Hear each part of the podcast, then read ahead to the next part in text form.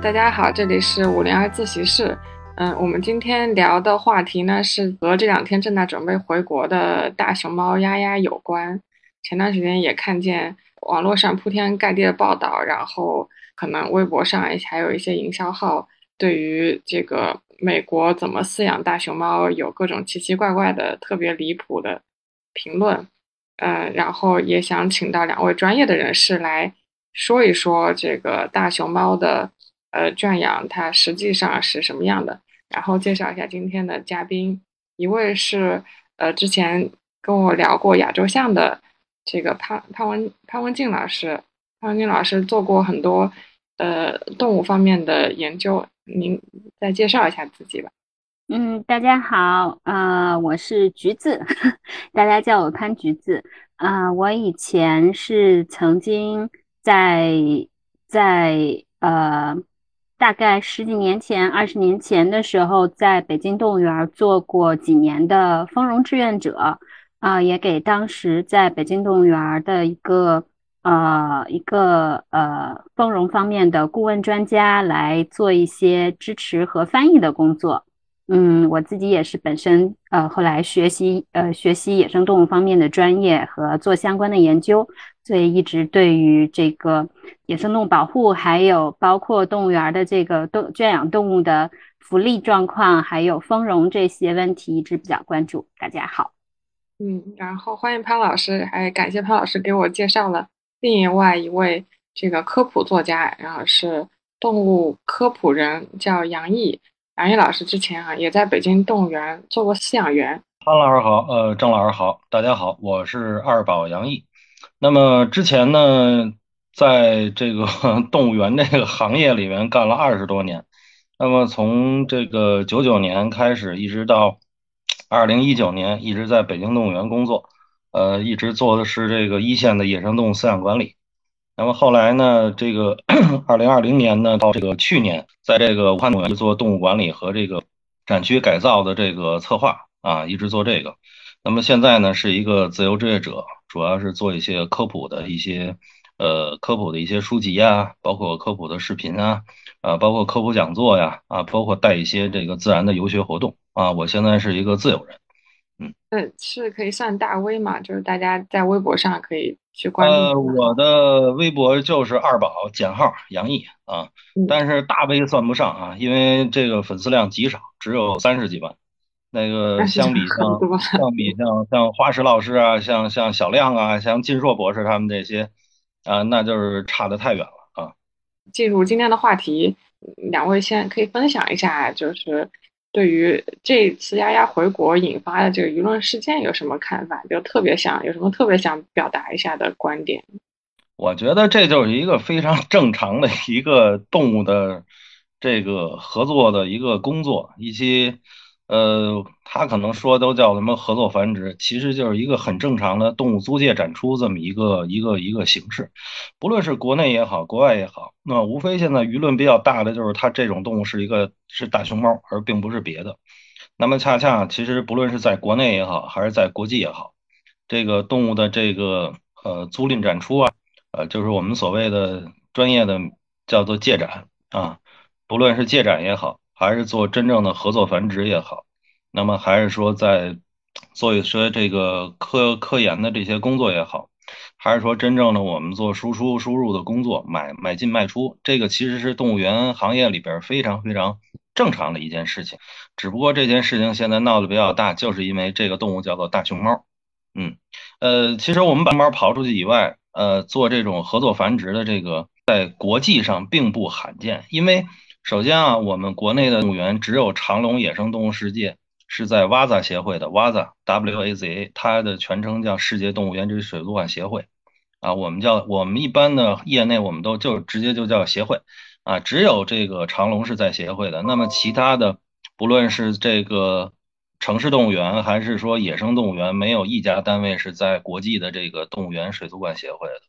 但是国际的动物园及水族馆协会，它是担负着。所有的协会会员单位里面，所有动物的谱系，包括血缘，包括繁殖，包括野放，包括种群的扩大，包括呃展出的这个展陈的这个管理，包括动物福利，它这些都是要负责的。啊，所以他们国外很多动物园之间这些动物的这个交流啊、交换、合作呀，包括引进、包括租借这个东西，都是由协会共同来完成。啊，而且不同的动物园担负着不同动物的谱系持有单位。我举一个例子啊，你比如说科莫多巨蜥啊，世界上最大的蜥蜴，那么它的持有单位就是捷克布拉格动物园。那么只要是会员单位养这个鬣蜥的话，啊，养这个巨这个科莫多巨蜥的话。那么所有的这个谱系的保证啊，保证它不是近亲，包括如何调配，那么都是由捷克布拉格动物园来完成这个这个任务。而且他们这些单位，他们对于动物的饲养的条件以及环境会有严格的要求。如果你达不到这个条件，呃，协会会禁止你饲养这种动物，甚至说协会会剥夺你展出和饲养动物的权利。啊，这个是他们一个统一的管理，但是我们国内没有，我们国内的动物园呢是。呃，各自为战的。我们比如说，城市动物园是归住建部管，那么野生动物园有一部分是归旅游委管，有一部分是归国家林业部门管，还有一部分动物园呢是民营企业的这些小园子，甚至现在近几年又出现了商场动物园，对吧？那么很多的海洋馆也不归到动物园里面这个范畴，而海洋馆很多是归到旅游部门，甚至说是银行旗下的啊这些呃三资企业。二有外资企业，像这样的一些的机构，所以我们国内的动物园的管理上是非常的混乱。呃，咱们说回来大熊猫的这个问题，其实之所以之所以大熊猫它这个事情闹得这么热，我们先不说这个大熊猫它的这个它的这个在国外的福利好坏，我们就仅说大熊猫对于国内的所有的观众，我们先不说哪些是偏激的熊猫粉。我们也不说哪些是正经的科普人，我们把两个观点先先停下来，我们就说大熊猫为什么那么饲养管理受到那么多的关注，最主要的原因就是因为国内的动物园行业起步非常的晚，动物的福利相对来讲又是参差不齐，所以很多的人对于某一些动物或者某一种动物，甚至某一个动物园可以说是恨铁不成钢，啊，就是说我从小都在这儿看这个动物，但是现在这个动物它的状态并不好，它的生活环境条件会非常的差。所以大家会有一个先入为主，大家都会对比啊，所以更关注于某一类动物，它到国外也好，还是换了一个环境，换了一个新地方也好，它的生活状况是怎样？而且现在网络又那么发达，我们大家都可以随随便便的在微博上，在什么地方都可以说话，所以这就造成了现在这个舆论，呃，出现了两极对立的这样的情况。咱们大熊猫的谱系持有单位是是哪呀？然后呃，大熊猫的谱系持有单位这个有点乱。可以说是它有一个总的，但是总的呢，动物园里的大熊猫的话是中动协那块肯定会有一部分，然后还有国家林草局那儿有一个大熊猫办公室。哎，单独你想，你想咱们国家给某一种动物单独立了一个办公室，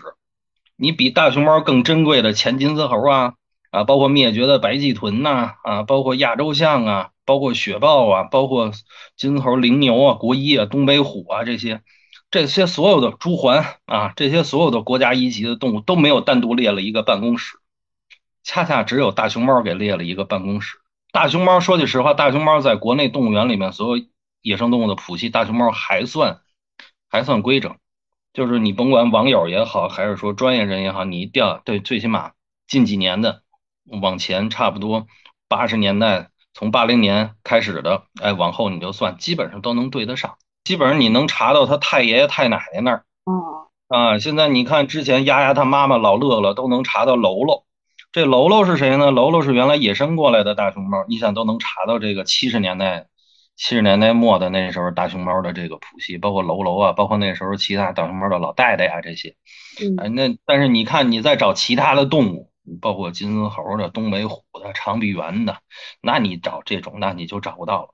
啊，还说到这个。这个大熊猫这个外租的这个问题，其实很多东西的这个，你像我们出去的大熊猫，其实是归我们所有，对吧？这是租界。那你其实国内的考拉，就是树袋熊，其实都是归澳大利亚所有，一个道理。哎，我们这儿的所有的考拉都不是我们中国的户口，即便你在中国出生了，也是人家澳大利亚的户口。人家这个东西只租，人家是不不外借的。包括大猩猩，哎，上海动物园的大猩猩，包括马上这个听说这个红山也要进大也要来大猩猩了，所有的这些。呃，这个大猩猩，滴滴大猩猩，它的这个户口人全都是荷兰的动物园的人，根本不是你中国动物园的一样。这个也是属于租赁和这个做合作繁殖啊。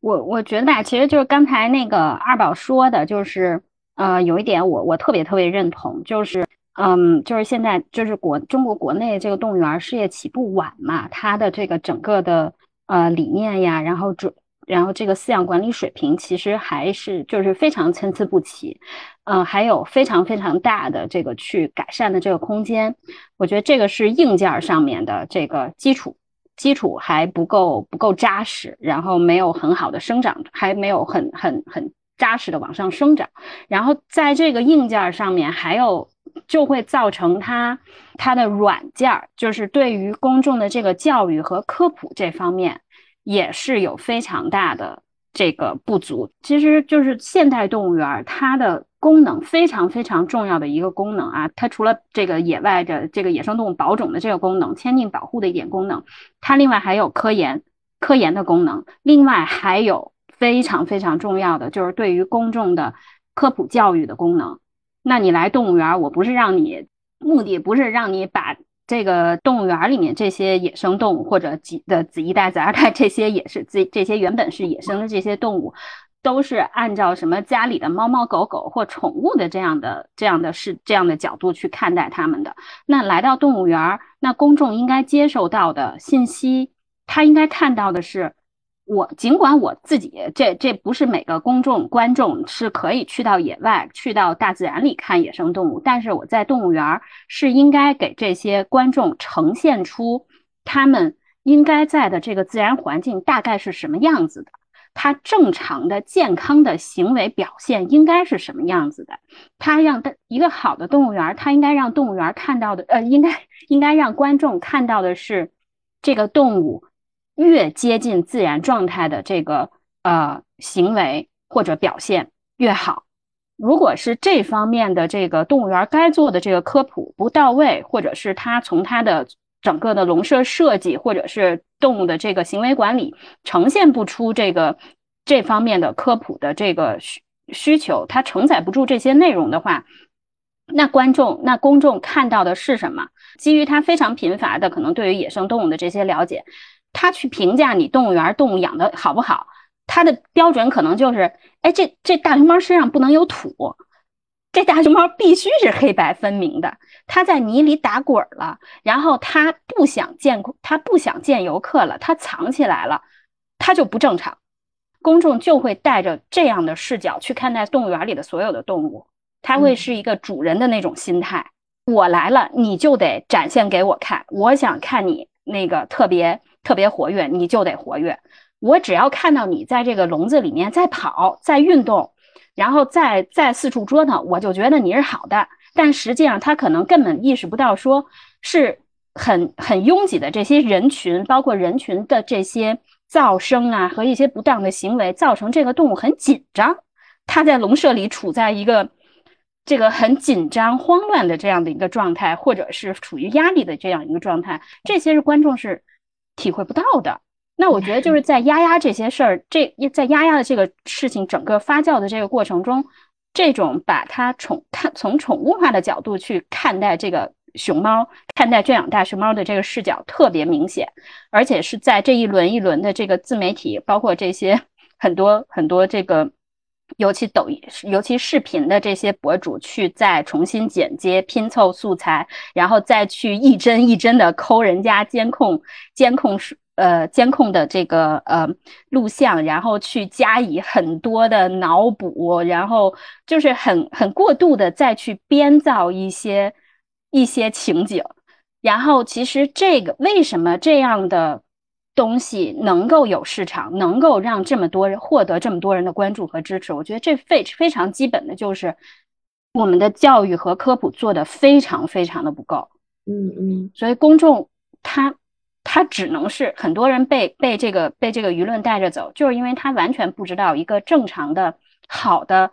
动物园的饲养管理应该是什么样子的。他不是应该二十四小时都事无巨细的暴露在所有人面前的。有动物园有后台，动物园有有那个前场的展示，然后动物有需要不被看到的时候，就是这方面的知识和科普的欠缺，也是造成这个事情可以一直发酵到这种程度的一个原因吧。嗯嗯嗯，潘老师，你这么一说，我就想到有一些舆论，确实就是您说的，就把大熊猫宠物化的，比如说说那个丫丫看上去身上特别脏的、带土的，是不洗澡，然后说怎么不给它多喂点零食，这个怎么写着一天要喂五次，其实只喂三次，其实你按照科学的量来说是喂的够的。就是像潘老师刚才说的，一个动物园要做得好，它除了要做这个保护动物的繁育。然后还要做这个，尽量还原它原来的生长环境。嗯，你们接触到的做的比较好的动物园是怎么做的嘛？然后像这次的孟菲斯动物园，他们在呃熊猫圈养工作，他们实际是做的怎么样的？这个刚才我先接着这个潘老师这个这个这个说几句啊。这个有些问题不能怪公众，为什么呢？其实作为一个曾经的业内人士来讲，我们是。其实我们挺心疼他们这些人的，为什么呢？因为是动物园做的不够，你没有给大家，没错，你没有给大家展示一个真正让大家能够接受正经动物自然行为的这样的一个动物园和一个展区。哎，所以你也不能怪人家，因为人家也有人家的道理，对吧？我花了钱了进来了，我必须得看到动物的某一些行为，因为正常的行为看不到，他只能看到动物的那些乞食行为啊、非正常行为啊、刻板行为啊。但是归根结底来说，其实这个是动物园的问题，这是动物园的管理问题，这是动物园整个动物园呃对于动物的行为管理，包括植宿的问题啊，包括这个。整个的这个专业性的这个不够的问题，呃，更多的动物园更需要是把后台变为前台。其实我原来做饲养员的时候，我就会发现一个问题：你饲养员在笼舍里面干活，甭管有没有动物，游客是最关注的。哎，他觉得你这个职业会特别有意思，就是说你在里边干嘛？包括我原来养树懒的时候，养食蚁兽的时候，潘老师知道。给树懒做丰容啊，挂食物的时候，那这个树懒展厅里边那围的是里三层外三层的，因为那个时候他们更希望看到的是饲养员和动物之间的一些互动，哎，这个我们叫做社群丰容的一部分，就是人与动物之间的这些交流。那么你食蚁兽也是，我们每一次给食蚁兽做体检的时候也是，外边围的里三层外三层，因为你通过一个正常的行为训练以后，食蚁兽可以当着游客的面，我们可以做展示。哎，给大家展示食蚁兽是怎么采静脉血的，然后包括我们给给食蚁兽这个夏天的时候，我们把喷喷罐开开以后，你会看到食蚁兽玩水是一个什么状态。我觉得这个不能怪游客说他他他去拍玻璃啊，或者他怎样的，因为你动物园没有给大家提供一个这样的去了解动物的一个好的一个平台，所以它肯定会恶性循环的就这样，因为每一个地方都是这样的，所以在大家的印象中，它就应该是这样。而且恰恰又有很多先入为主的啊，我们大熊猫就得是黑白相间的，不能有这个，不能有一点点土。包括我们看到的毛绒玩具，我们看到的卡通的这些形象，大熊猫的屁股都是雪白的，而但是实际上大熊猫的屁股上，它排泄也好，撒尿也好，沾地也好，还是它标记也好，它的肛门腺标记也好，它肛周周围它其实是这个棕色的。那么还有一个呢，就是我们接下来说刚才。这个郑老师提的这个事儿，孟菲斯是这样，呃，孟菲斯在美国来讲，它不是最好的动物园。美国是这样，美国的动物园它的这个发展啊，基本上都是在二十世纪来开始发展。为什么呢？因为美国这个国家它才两百多年历史，哎，连三百年都不到。它等于是它传统的动物园，你包括华盛顿动物园，美香天天也在的那个地方啊，包括世界上第一大的这个圣地亚哥。哎，包括养熊猫的亚特兰大，包括孟菲斯，咱们就拎这四个动物园啊，都有大熊猫这个动物园。他们其实从根本上来讲，他们更多的传承了欧洲传统动物园的这个管理以及底蕴的这些风格。但是呢，在这个二十世纪末到二十一世二十一世纪的这个过程中，啊，他们又开始了更多的这些创新。对于动物展出的创新，这源自于什么呢？这源自于他们所有这些大型动物园的这个体制。啊，我们比如说这个华盛顿动物园，它隶属于是史密森尼学会。史密森尼学会相当于什么？相当于我们的中科院。哎，你包括圣地亚哥，它是圣地亚哥动物学会，又相当于也相当于我们的中科院动物所。哎，这种机构。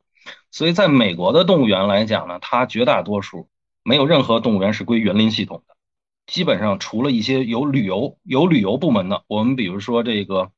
呃，这个奥兰多奥兰多动物园啊，包括这个迪士尼动物王国啊，它是迪士尼动物王国，大家都知道，就跟迪士尼乐园似的，但是它是一个动物园，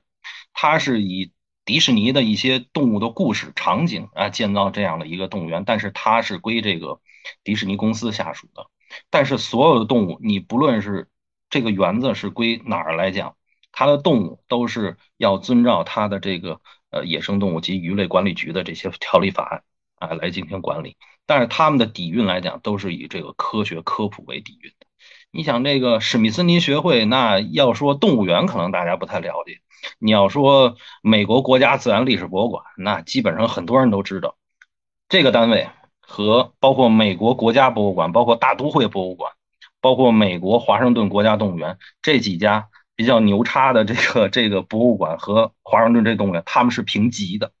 我们是平级单位。你博物馆的馆长跟我动物园的园长，我们是平起平坐的，并不像我们城市动物园里面，对吧？一个一个一线城市的动物园，它才是一个三级事业单位，它才是一个处级单位，它不是这样，它把动物园的这个标准要求的非常的高。所以我们再说这个孟菲斯，孟菲斯动物园。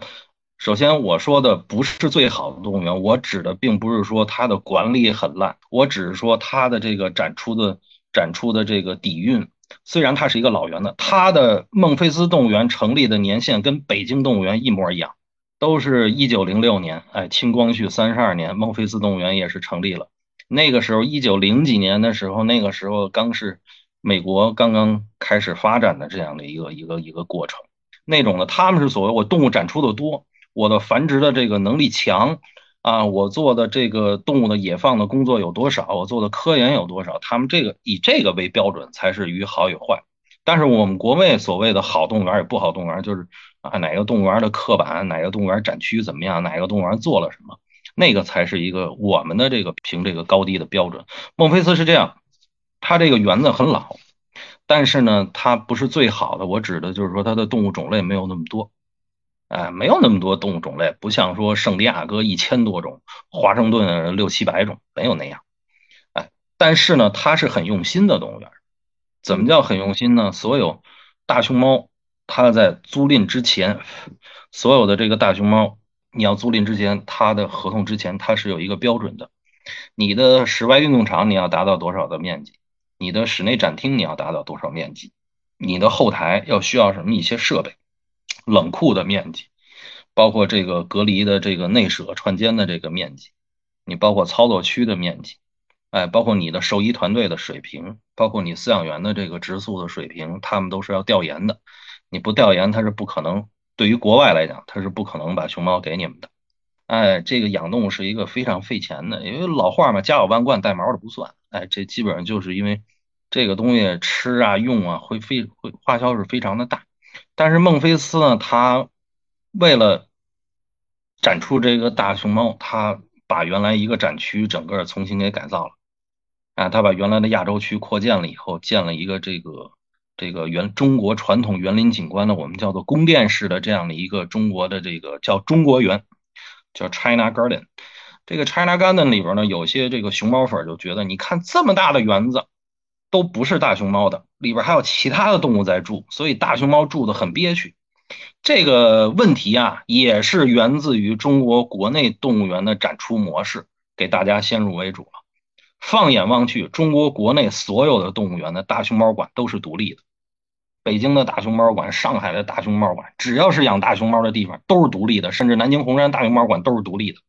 有的还单独收钱呢，对，哎，有的还单独收钱呢，哎，你这个，但是国外动物园它不会单独成立一个馆，它不会这样，它会以地理区系建设这个动物这个展区，因为什么呢？因为你作为游客来讲，我一进到这个区系里边，我不是看某一种动物，而是我看这地理区系里边一大类动物，一个地理区系里边整个的这个地理位置里边生活的这些动物。嗯，所以这个就是什么？这个在国外动物园里边没有明星动物，所有的动物都是一视同仁。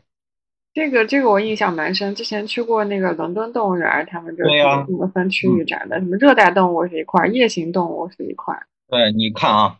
都是国家一级，都生活在四川。为什么西外大街动物园的大熊猫夏天就要吹空调？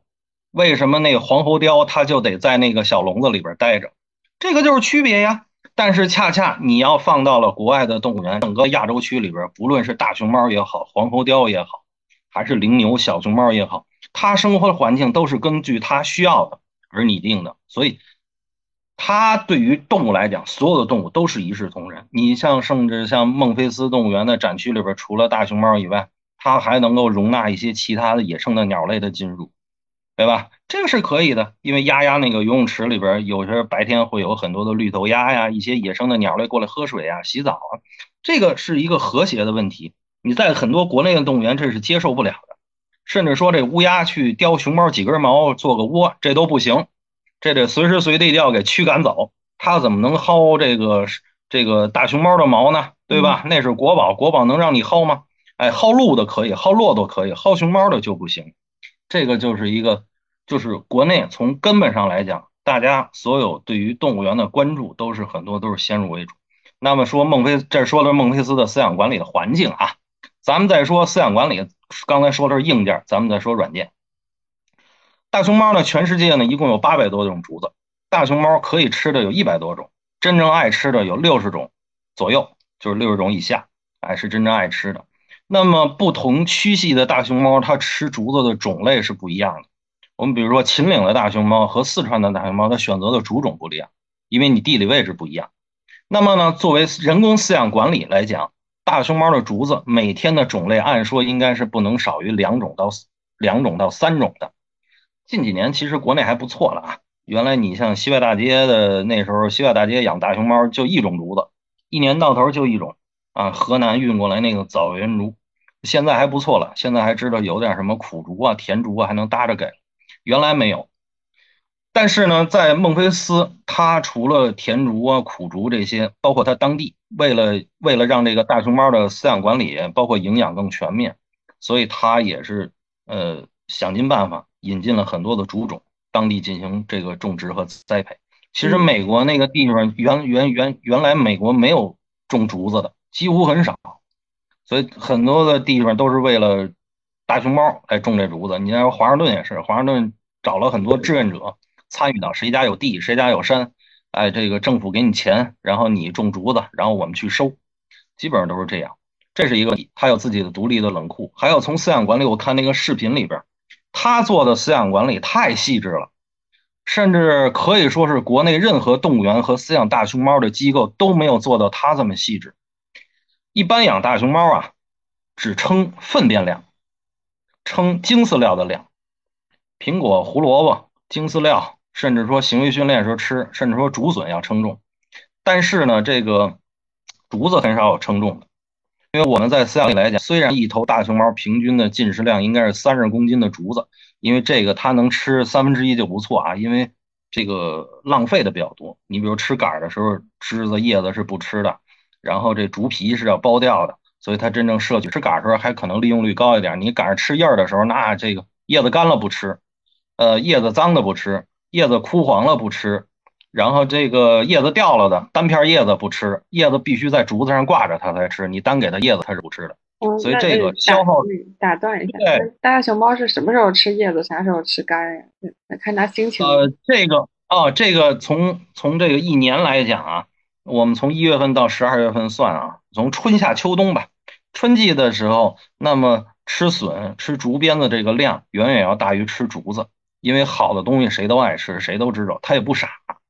哎，那么到了夏天了，哎，这个慢慢笋变成了新竹子以后，他选择的竹子不是当年长出来的笋变成的竹子，而是第二年、第三年、第四年这三年三个年龄段的竹子才是它适口性最好的。首先粗细合适。哎，呃，这个老嫩合适，再有这个营养呢，存储存储的合适，所以相当于我们叫做壮年竹子，不老不嫩。嫩的话水分太大，营养少，它也不选；老的话呢，这个适口性不好，它还不选。所以到夏天的时候，主要的量是吃竹杆儿，因为从笋到竹子长成的过程中，所有绝大多数营养成分都在竹杆里。那么到秋冬季节了。竹子要休眠，哎，高海拔地区竹子要休眠，所以它的营养呢，它为了光合作用，秋冬天那仅仅的一点点的阳光啊，这个阳光比较短的光合作，它吸收的这些营养储存在竹叶的里边，相对来讲多一些，所以秋冬季节吃叶儿的量会比较大。哎，所以这一年四季它选择的不一样。当然了啊，这个也介于选择的竹种不同，也不是说我说的那么完全说夏天就吃杆儿，冬天就吃叶儿，不是。因为你有些竹子是这个单杆的，很高大的；有些竹子是丛状的、丛生的这些竹子，你比如说箭竹啊、弱竹这些，它是丛生的，它选择它就是选择这个竹叶儿选择的比较多。那么像一些像苦竹啊、刺竹啊、甜竹啊啊，包括。这个这个巴山木竹啊，包括这像那个像那个枣园竹啊，包括有些这个熊猫粉说他们虐待大熊猫吃的是黄色的老杆竹，那金镶玉，其实那个那那种竹子反倒贵，哎，吃这些竹子，那个其实是园林型的啊，那是观赏竹。你包括甚至我们所谓的佛度竹，跟葫芦形那种竹杆，佛度竹，那个观赏我们都作为观赏竹，那其实熊猫也是选择了，包括我们北京紫竹院的那紫竹。杆都是黑的，那你要让猫粉看见，那都是腐烂变质、都黑了的竹杆，怎么能喂大熊猫呢？那熊猫吃的可好。哎，这个是这边。咱再话说来说孟菲斯他们这些软件的问题。你饲养管理，一般的来讲，我们在平时国内饲养大熊猫，我们称胡萝卜、称苹果、称精饲料就是窝头，因为国外是不喂窝头的。窝头这个神奇的东西，只有中国人能想得出来。然后呢，再有就是像一些行为训练的一些小零食啊，这个都是测算到。算到每天精饲料的总量里面的，不是以外的东西，所以你看是很严格的。我们只量这些东西，但是真正加竹子来讲，你刚才说了一天平均的话，正常的成年的壮年的猫一天是三十公斤左右竹子，这还要消耗。但是我们国内饲养讲话，粗就是粗饲料，尤其我们把大熊猫如果按照植食性动物来算，养大象啊、养马啊、养鹿啊、养长颈鹿这种粗饲料，我们是足量供给，你随便吃。你只要我有，我算好了这些量，我别断了队儿。我今天我给你四包竹子，到后天我没竹子给你了，那也不行啊。这个粗饲料，我们大熊猫讲究什么？就是少吃多少天勤添，保证竹子新鲜。然后呢，足量供给。但是我们这边真正测算的是每天早上起来大熊猫放出去以后，它内舍的粪便量算一个总量，晚上大熊猫关回来。在室外的粪便再算一个总量，加到一起，这就是大熊猫一天的总的粪便量。我们只这么算。但是孟菲斯细到哪儿？我加多少竹子之前我要过秤。我竹子吃完了，我拿出这精饲料那肯定都算啊，都要过秤的。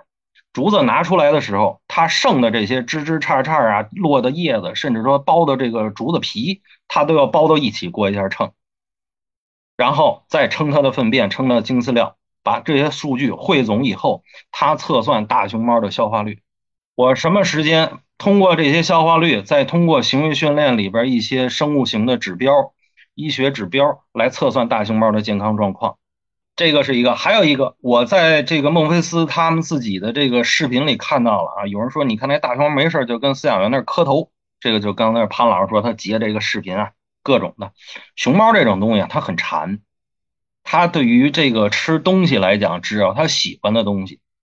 尤其像一些甜食的东西，它是熊啊，全世界八种熊里面它是其中之一嘛，对吧？哎，这所有的熊科动物都对甜食是非常非常感兴趣。你不论是给个水果也好，还是说我们之前做蜂绒给这个给这个竹筒上抹蜂蜜也好，那这有了这些东西，那其基本上竹子它就不看了。所以很多人就觉得了，在这种选择的情况下。这就有点像你面对了一个小朋友，你看那个小朋友很喜欢吃糖，你们为什么总是要让他吃肉吃米饭呢？青菜那么不好吃，那么都应该吃炸鸡腿啊。但是这个问题就是我们把传统中国人传统的观念就是什么？我本身啊，这个出发点是好的，就中国人是一个 礼仪之邦的这样的一个传统的这么一个 一个一一帮人，家里来客人了。和你所喜爱的人、喜欢的人，你怎么招待呢？家里来且，就是我请且吃饭啊！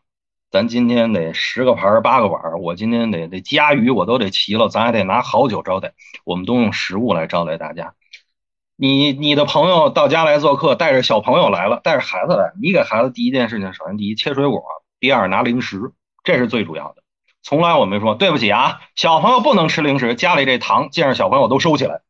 每个国家的这个这个传统的思想文化这是不一样，但是我们中国人恰恰就把这些中国传统的这个美德用到了人对动物的这个身上，这是其一。那我看到这个孟菲斯这个视频以后，有人说，你看这个虐待他不给，一天就给这几粒葡萄。我说你要真是一天给他十斤二十斤葡萄，这熊猫反倒死得快。该拉稀了就，哎，糖太多了，而且对牙齿不好。作为行为训练来讲，我也很负责任的说，国内的动物园养大熊猫还是机构养大熊猫，他们的行为训练的标准标准程度远远不及孟菲斯。孟菲斯对于大熊猫，咱先不说别的动物，对于大熊猫的行为训练，可以说它非常的规范，非常标准，我们叫做教科书级别。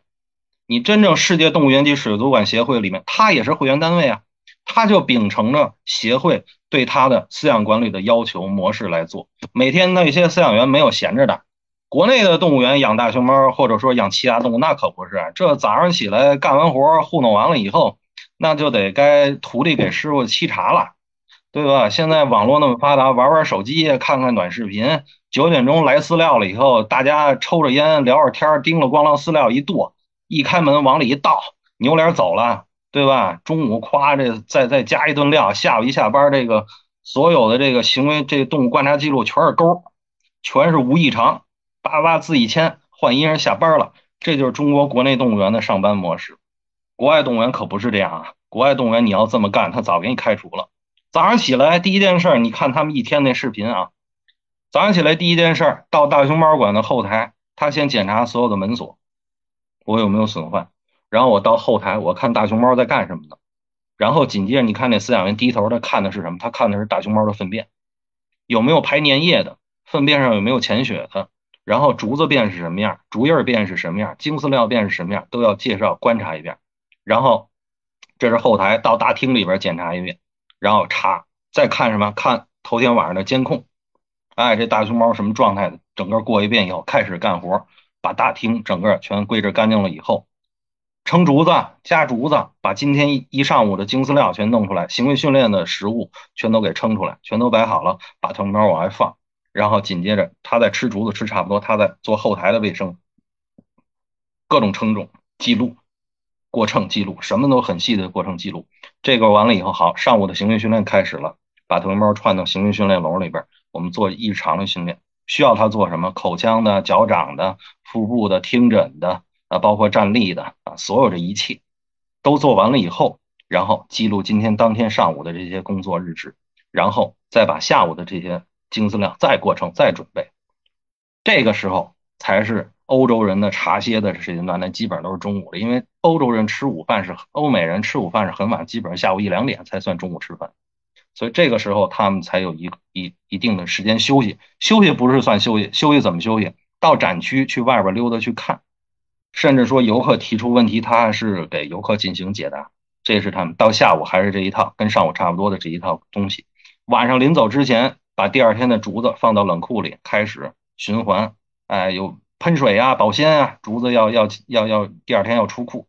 这一套下来以后，这是他们一天的工作。在国外，他整个这一个区系可能就那么五六个饲养员，嗯嗯，而且绝大多数都是女的。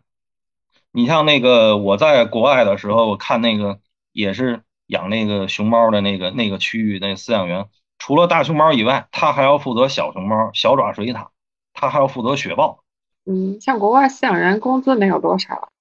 国外饲养员工资反正比国内动物园饲养员工资要高。嗯，这个我是实打实的。你比如说像切斯动物园，他们那个反正一个月合人民币差不多也八九千、一万块钱呢。我我可能从另外一个角度去思考的话，我们是不是要把大熊猫看成那么特别的一个动物？如果我们单看大熊猫这个物种，刚才二宝说的这个饲养管理、饲养管理的这整个过程中，它的一些这种对于食物的选择呀，什么这些行为特、这些特征偏好。不是只是大熊猫这种动物有这种对食物选择的偏好，或者是一些特特定的一些行为模式什么的。每个物种都有它自己的对于食物选择的偏好，它自己的行为特征。那可能我们今天因为是聊大熊猫，所以把它放在这个位置。你在国外的这些这个比较好的这个动物园里面，它没有，它不去塑造一个明星物种。这些动物是是平等的，所以其实就是每个物种都有它自己非常独特的，不管是外表还是行为，还是说它与自然环境之间的关系，每个物种只要我们认真去观，真的真心去爱它们，去去了解它们的话，每个物种都是独特的，并不是只是大熊猫是特别的。那可能就是在这个大熊猫的。为什么它现在可能在在世界上圈养动物里面呀，或者是这个野生的物种里面，它都有给人这样一种地位很独特这样一个感觉呢？我觉得也是一方面是确实它长得萌，这个这这肯定是，然后也确实是在这个整个呃环境保护运动的这样的一个发展历程中，它是满足了那样的一个更容易引起公众关注的这样一个旗舰物种的这样的特征，它萌。它可爱，它的形象招人喜欢，它比较容易能有这种公众号召力，所以在整个的这个环境保护运动中，然后包括野生动物保护的动植物保护的这个运动中，慢慢的被捧在了这样的一个地位上。它是会出现在很多机构或者是项目的 logo 里面，然后他的故事会被很多的不管是媒体呀，还是这个个人，就是会去讲他的故事，以大熊猫的故事为切入点，然后包括在这个国与国的这个外交之间，它也是被因为是中国目它是中国特有的一个物种嘛，然后又是有这样的一个明星的一个形象。所以它也是背负了很多呀，在不断的被被，哎，对对对，就是这种外交的物种承担了这种外交的一些使命和一些重担吧。所以我觉得就是是人的意志和需求加在这个物种身上的，以至于这个物种现在被放在一个非常特别的这样的一个位置。而且大熊猫叠加了这些特质之后，叠加了这些。呃，大家对它的期待之外，它其实还有一个我看到的资料蛮令我震惊的，就是它它带来的经济效益。就我看这个数字有说租租一年大熊猫要呃每年要支付一百万美金啊，十年为期还得两只起租，是这个金额吗？然后说这个呃租了大熊猫能给那动物园。带来明显的客流量增加的效果。那个有一个叫呃苏格兰的爱丁堡动物园，说是二零一一年有了大熊猫入住之后，它原来四十万的客流量变成了八十万人，还是是有这个数字。其实就是这些大熊猫这个租借啊，除了它本身这个租借方它要付出的这个从基建，然后到饲养员的一些这个知识啊、技能培训这方面的这个成本之外，其实它的流程，它的流程也是一个成本。因为大熊猫它是受到这个国际公约保护的这样的一个物种，那这公约叫华盛顿公约。那它的全称啊，全称叫那个《濒危野生动植物种国际贸易公约》，是通过这个公约的一些机制，去确保啊这些国际的跨国之间的对物种的这些贸易是受到管制的，是科受到科学监测和评估的。这个公约有三个附录，附录一是对是受到最严格的管理的。这些物种，我念一下这个附录里面这个这个附录一的要求啊。附录一包括所有受到贸易的影响而有灭绝危险的物种，这些物种的贸易必须加以特别严格的管理，以防止进一步危害其生存，并且只有在特殊的情况下才能允许进行贸易，如科学研究。大熊猫是被列在附录一里面的。也就是说，在附录一里面的这些物种，你是不可以以商业为目的来说我要去进出口，我要两国之间交易这个附录一的物种，那是不可以的。你是要是科学研究或者是教育这样的目的才可以。哎，比如说很多动物园是要以这个展示和教育和科研的这个目的去获得这个大熊猫嘛？中国是这个中公约缔约方嘛？然后另外对方想租想来租借大熊猫的这个国家，我们现在看到基本也都是这个公约的缔约方，大家都必须按照这个公约的要求来一步一步的走程序，所以这个也是呃对于租借方来说的一个成本，一个管理和行政方面的一个成本。那具体说这个到底要付多少钱？什么这个看看二宝了解不了解？国内啊跟国外是两个合同，国外的最主要的呢是它在就是刚才我之前提到的这个动物园接大熊猫之前它的硬件的要求，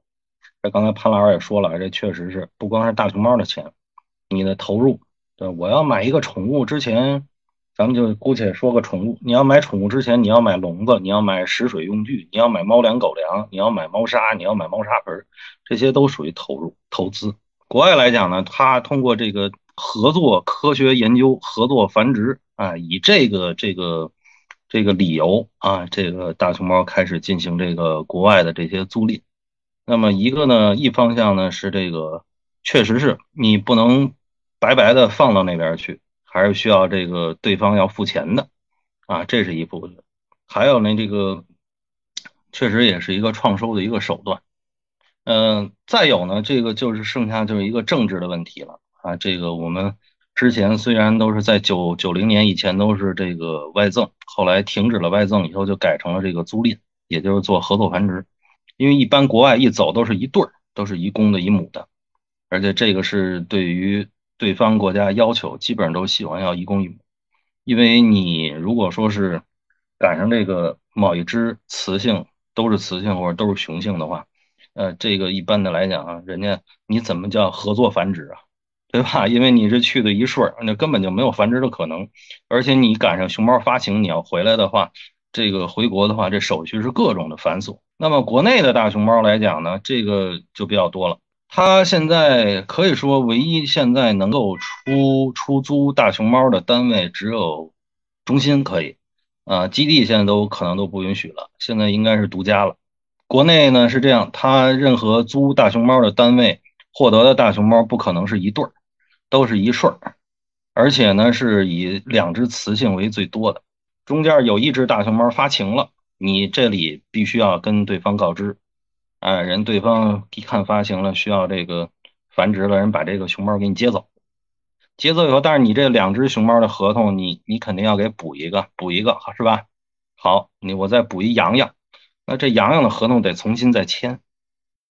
你说我这跟你签两只，我走一只，你是不是得给我补一只？对不起，您补的是另外一只熊猫，不是那只熊猫，哎，我这重新再补签。那我讹下来，比如说我就攒了一年，后后另外一年那个那钱怎么办？不退。哎，你这个熊猫过去了，重新再签一两年，你再给我两年的钱。他是这样，你可能听我这么说，你这是霸王条款，对吧？如果大熊猫在你那儿，在在在被租租大熊猫地方，大熊猫死了，你三倍得赔偿我。哎，你这个你听这，那我那那你这个就是霸王条，对，就是霸王条款。你可以不要啊，你别租啊。这我说是国内啊，嗯，国外的话是不是一百万咱不知道，因为这个东西这个零零碎碎加一块儿，可能它一百万是一只还是一百万是两只，这个咱都不得而知。而且不同年龄段的大熊猫价格是不一样。呃，国内的话五岁以下的最贵啊，这超过五岁这价格基本上就减了三分之一了。那基本上要重新再续一个合同，你可以不租，哎，但是我们不怕没地方要，有的是地方要，这个也就是造成了一个循环，就是现在大熊猫就是疯狂的人工育幼，人工育幼，人工育幼，人工受精，人工受精，人工受精，啊，其实我们都说你做人工受精的情况下，你最终的目的是什么？你是为了重新扩大野外的种群数量？但是大熊猫说句实话，大熊猫真正野放的成功率极低，哈，极低。哎，这还跟那个，你像国外他们做野化，包括像苏门答腊虎啊，前两天这不是又发那个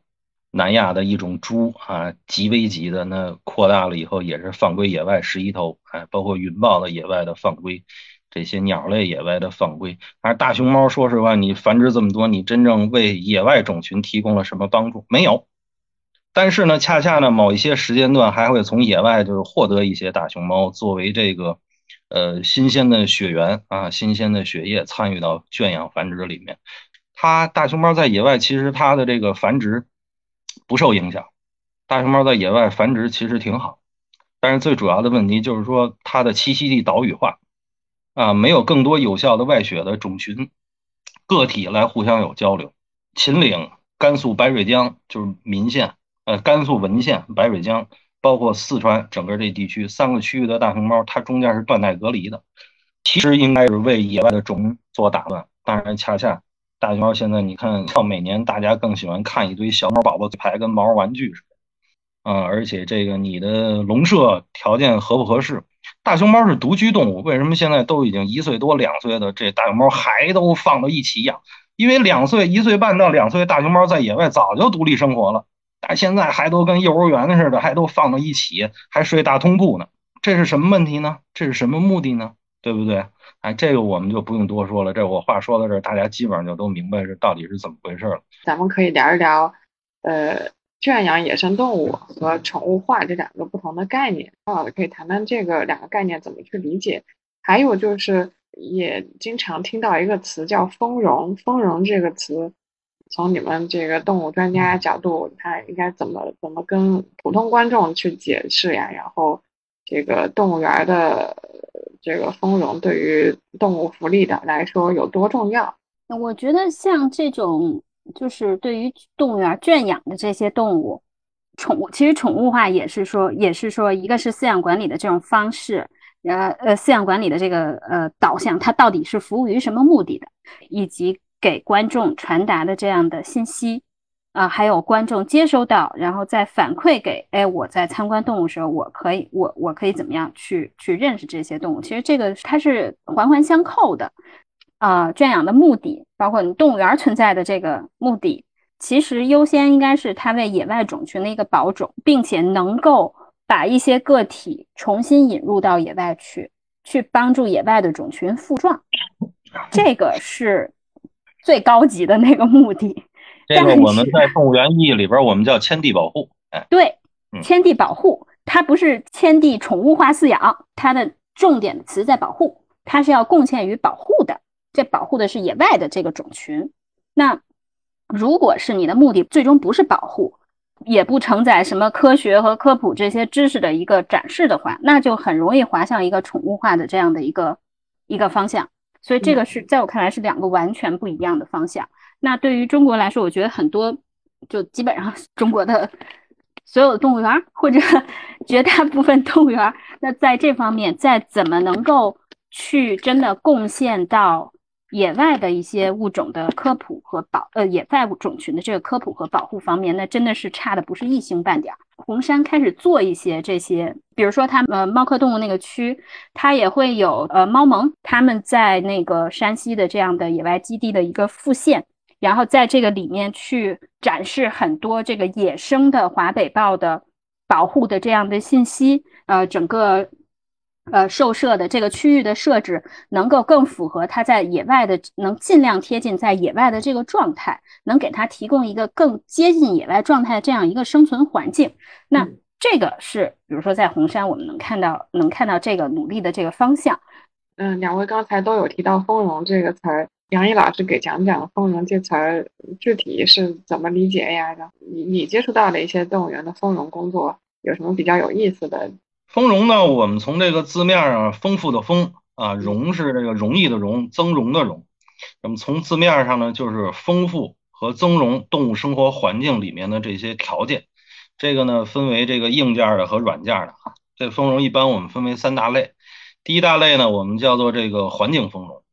啊，第二类呢，我们叫做行为丰容；第三类呢，我们叫做社群丰容。但是丰容呢，基于一点要求，最基础的要求就是所有的丰容都要尊重自然史。啊，举个例子啊，这个黑猩猩生活在这个雨林里面，大熊猫生活在这个坡地上。那么呢，我们在这个基础的环境建造、展区建设上来讲，我们这个就没必要给他们里边做沙坑。啊，因为骆驼才是生活在沙漠里面的，所以骆驼这对地面的排水，啊，对地面的这个这个沙质的要求，可能相对来讲比这两种动物要高。但是这两种动物能上树，所以我们在环境这个设计上呢，我们要增加这个爬架的这个功能，充分利用上层空间，让动物展示一些自然行为。还有一些尊重自然史的，就是说从这个食物食性，啊，包括一些行为上，我们比如说就提到了这个行为丰容。啊，行为丰容里边呢，又分着这个食物丰容啊、气味丰容啊、声音丰容啊，然后包括像一些这个呃这个这个呃视觉丰容感，我们叫做感官丰容。哎，我们举几个例子，你比如说食物丰容，呃，大熊猫在野外呢，它可能会在这个通过嗅觉，因为大熊猫的视觉不是很好，它通过嗅觉来来寻找食物，所以我们可以把这个 把这它吃的这些零食啊，呃，切成小块以后，我们可能放到这个一些取食器里边，PVC 管啊、帮布球啊这里面，让它想办法把这东西给它折腾出来，因为在野外它是有，它是一个非常灵活的这个胖子。甚至说，我们可以把食物给它挂到树上啊，这个都是可以的。那么还有一种呢，我们叫做气味丰容，比如说像这个当时团团圆圆去这个台北木栅动物园的时候，为了让这个熊猫刚到那儿适应，所以就用这个麻袋里面做给它做了一个手办啊，就把它在卧龙这个笼舍里边那些碎竹子，有它气味碎竹子裹到了里面，减小动物换一个新环境的压力啊，让它闻着这个味儿能够抱着玩儿。啊，这个是一个气味的丰容，还有一些呢，我们比如说像感官丰容，视觉上的，有一些动物呢，它是有镜像行为的，就是它能看出镜子里的自己，所以我们就是说很多动物会照照镜子，臭美。我们比如说大象，啊，这个高等的这个类人猿，猩猩、黑猩猩、大猩猩、倭黑猩猩啊，他们会照镜子，所以我们可以给它提供一些镜子，在安全的情况下。那么镜子的作用还有一些呢，是可以 刺激动物这个。种群更紧密，刺激繁殖。我们比如说，很多动物园的这个火烈鸟展区的后背景就是一大排镜子。比如上海动物园，他们的火烈鸟只数并不多，但是他们搞繁殖怎么搞？就是在后背景铺一大堆镜子，啊，这样的话让火烈鸟误以为我自己现在是一个超大种群，啊，十只变成了二十只，那么二十只再加一个加一面镜，二十只就变成了四十四十只，所以让火烈鸟减少压力，这样的话呢，更有利于它这个繁殖。哎，所以这个是镜子的作用，还有一些我们比如说像声音，一些这个舒缓的声音可能让动物更情绪更稳定。这就是我们在奶牛场里边经常会听到，给奶牛听轻音乐，啊，促进它的这个泌乳啊，让它心情更好，所以嗯，乳制品的质量可能会更高。其实丰容这个东西，它并不是仅仅存在于动物园里面。那么呢，不论是农场动物、动物园动物，还是实验动物。还是说我们家庭的宠物，其实都是需要丰容的。动物园里边的动物会出现一些圈养动物会出现刻板行为，但是刻板行为它只要是出现了，如果出现了以后，如果去根儿是很难的。但是我们通过丰容啊，我们可以给它减小这个刻板出现的几率，然后循序渐进的让它呃减小或者说是消失这种不好的行为。那么还有一种丰容呢，我们叫做社群丰容。社群丰容呢，里边呢又分为这个三类。第一大类呢是同种动物之间的社群丰容，这个就局限于说是群居动物了，大熊猫啊、虎啊这种独居动物就不适合这个群居的这种同种动物的社群丰容，因为它自己领地意识很强，它压力会非常的大，会给群居里面呃弱势的这个个体压力会非常大。举一个例子啊，宁波雅戈尔动物园前几年出现过一个事儿，一游客翻这个运动场，翻到了老虎这个展区里面，啊，最后那个 这个游客被老虎给咬死了。那么恰恰咬人的这头老虎是整个这个老虎群体里边最弱势的那个，喂食物的时候永远都是挨打的啊，这个晒太阳的时候永远都是在阴凉地方趴着的，他就把这个。所有的压力就会强加于另外一个弱势的一个个体，哎，就出现了这种行为。但是其实呢，这种展示模式呢，就是为了让游客能够看到动物，那就是迎合了游客的这个心理。我来了，我就得看看动物。这么大一片山头的面积，我为什么只看一头老虎？甚至老虎多起来我看不到，我游客就会投诉，领导就会很烦，单位就会很烦。那我多放几个老虎吧。还有一个呢是非。同种动物之间社群丰容，这个就是我们刚才提到的动物的混养的问题。动物混养，同一区系里边，动物在动物园里面，只要不是食物链关系的动物，都可以进行混养，只要你的面积够啊。你比如说北京动物园原来的树懒和鬣蜥，还有低地斑刺豚鼠的混养，呃，水豚和绒猴还有鬣蜥的混养。啊，这个是什么呢？让游客充分的能够体会到，你进入一个展区里边，它展出的模式就是像你身临其境，一个同理心，你到达了一个它动物在野外的这样的一个环境里面。上层动物有什么？中层动物有什么？底层动物有什么？混养动物对于动物的管理，对于动物这个生态位的认知，都是要求非常高的。可以说，不同种动物的这个社群丰容，在动物园的管理里边是一种极致。还有一种这个社群丰容，就是人和动物之间的，饲养员和动物之间的。有人说了，我到动物园，我就喜欢最最喜欢的一件事情是喂动物。有的动物园为了迎合这个游客啊，我卖饲料啊，你买树枝子喂长颈鹿，你买胡萝卜喂大象，你买什么什么喂熊，你买什么什么喂猴。其实，在整个的动物饲养管理里边，国外几乎没有这样的。国外最多了，在儿童乐园，他会定时的、定量、定点的让小朋友去喂一下小羊啊、小兔子，然后他是加以讲解，仅限于农场动物，所有的野生动物没有任何的好的动物园没有任何的让游客去买饲料去喂，因为你只有饲养员才能进行动物的投喂，做后边的社群丰容以外，这个是饲养员和动物之间友好桥梁的一个基础。也是什么？也是后期做行为管理、做行为训练的一个好基础。我这刚要做行为训练，那边游客拿一爆米花一晃啊啊啊，动物跑过去了，我所有的行为训练全告吹了。而且呢，这对于饲养员和动物之间的信任会大打折扣。但我们说到了丰容，就是刚才这三大类：环境丰容、行为丰容和社群丰容。但是，所有的丰容的工作都是动物园动物行为管理的基础。我们真正丰容来的时候，九二年，中国才引入了丰容的概念啊。那么到二零零几年的时候，这个才实际运用到动物园中，也就是金龙老师来的时候，哎，这潘老师给人家做 做这个做做这个这翻译啊，这都是两千年以后了。所以你看，我们跟人家比，人家是一九零零年开始，我们是两千年开始，所以我们一看差了一百年。我举一个特简单的例子啊。这个东西啊，其实就是关键是你是不是大家都能够把这个事情都能够当成一个工作来做。我原来干一线的时候，你在动物的笼舍里边铺了很多的落叶和这些木屑，那么呢，有些领导就特别支持，哎，说这个确实是生态垫层确实好。有些饲养员他不适应，因为我习惯每天拿水去冲地了，他就觉得你不冲地不叫干活儿。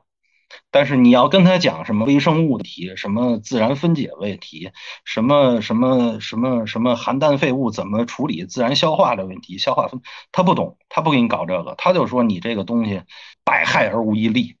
哎，这个先不说饲养员，要过两天管安全的领导就来了，呃，以这个防火为要求，让你把所有里面的落叶和这个木屑全都给清理掉，说万一你上面那个浴霸要是。爆了以后，那个火星儿要掉到地面上着火怎么办？你想家里洗澡，你浴霸坏了以后，你浴霸炸过吗？没炸过。谁家灯泡会冒火星儿啊？也没有，对吧？所以这个就是什么？他就是怕出事儿。哎，只要不干就不会出事儿。但是你不干，所有的动物园的工作，所有的行为管理，你都是发展不了，你都是干不了的。所以现在国内绝大多数动物园还停留在这个七十年代、八十年代、九十年代，我都不敢说七八十年代的这种水平。所以丰容这个东西呢是永无止境的啊！之前这个李小阳老师说过一句话，就是你爱他多少就给他多少，就看你这个饲养员爱不爱这个动物。如何做好丰容工作？我觉得丰容这个事情不光是由饲养员来做，不光是动物园的支持，更多的是社会化。呃，我老师说过一句话，我老师潘老师也特熟啊。他说这话叫“公众的关注是动物园发展的唯一动力”。哎，知道这谁说的是吧？嗯，哎，然后呢，这个很多原来北京动物园现在不行了，原来北京动物园的志愿者啊，都是参与到所有的丰容这个工作里面的。不光饲养员做，你像他们拿那个。各种的奔凿辅具啊，什么什么钻头啊，这个台钳子呀，给动物做各种各样的玩具。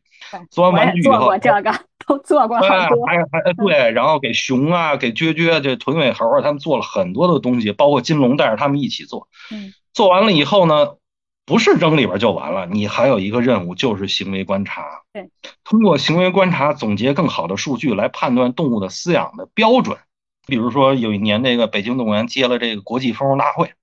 啊，这个来了，国内国外的专家特别的多。然后呢，那个某大型灵长区里边又给垫了慕斯了，垫了木屑了，放了爆花了，做了很多很多的丰容玩具，特别好。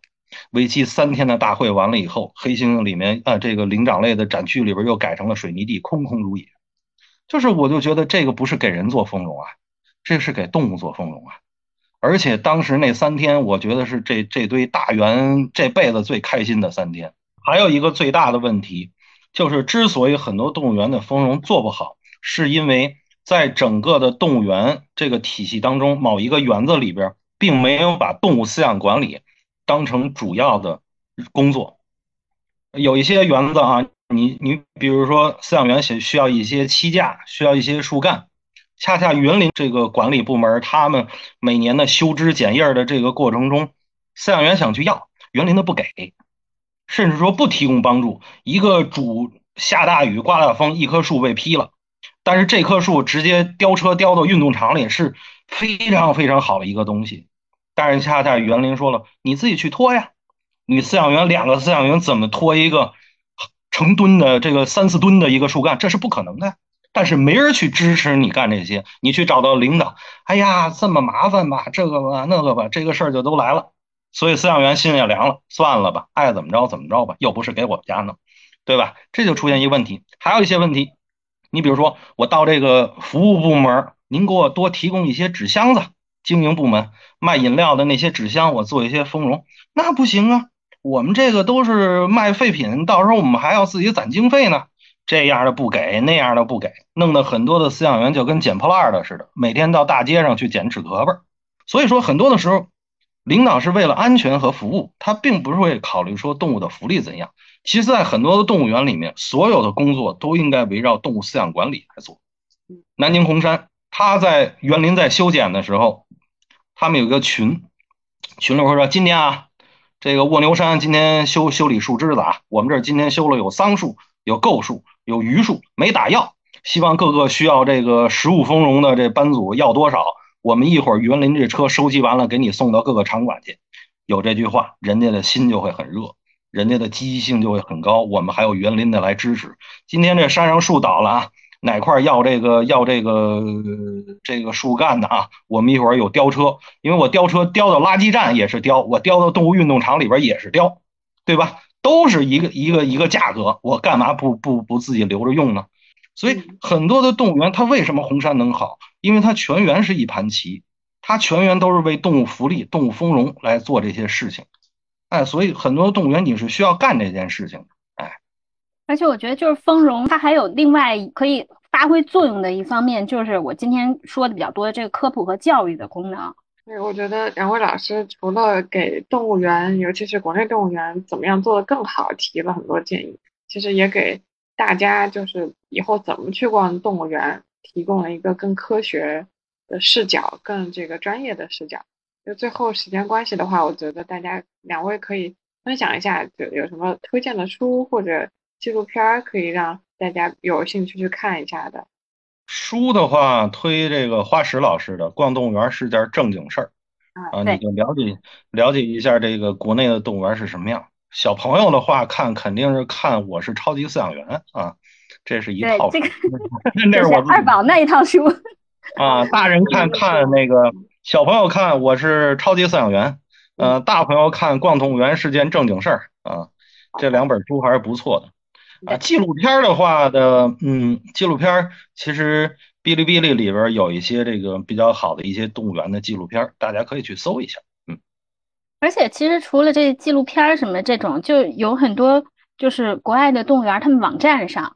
也会有很多这种，嗯。但是你需要搬梯子，对吧？嗯。对。就有动物园网，反正这些国外动物园的网站上也会经常会有关于他们做他们做 enrichment，就是做丰容的这样的一些信息，做了什么，今天什么样的安排，然后或有各种各样的图文的这样的呈现，其实也是看热闹，同时也学知识。借这节目，借这节目给大家避一点坑啊。首先呢，你到一些动物园，他如果说告诉你是行为展示。那百分之九十九点九都是动物表演，动物表演啊！他如果告诉你参与动物食物丰容，百分之九十九点九基本上都是这个投喂动物啊。这个，因为好的动物园官方往外宣传是不会这么宣传的。还有什么动物行为展示展示馆，那个就是动物表演场，所以这个大家这个坑千万不要跳啊！这个如果你是一个喜欢动物、爱动物的人，所有的动物表演，记住都是虐待。就抵制一切动物表演。对，真正的动物的行为展示不是违背动物意志的，因为表演里边的动物所做出的动作不是它的自然动作。你比如说国外动物园一些猛禽展示，它可能是从这个点飞到那个点，那是正常的定位训练，这个是可以的。但是，一些你比如说让猛禽钻个火圈啊，是吧？这个什么让老虎什么什么站起来跳啊，这种这个不叫行为展示啊，这个就是违背动物意志的富强化动物表演。好，我学习到特别多，然后也欢迎大家去看这个呃逛动物园是件正经事，还有杨毅老师的我是饲养员。我是超级饲养员，我是超级饲养员啊，确实是超级饲养。对，你是超级饲养员。嗯，那谢谢大家，谢谢两位老师，我们这期播客就聊到这里了。好，谢谢二宝，谢谢郑老师，拜拜，拜拜，拜拜。Hands, is fine.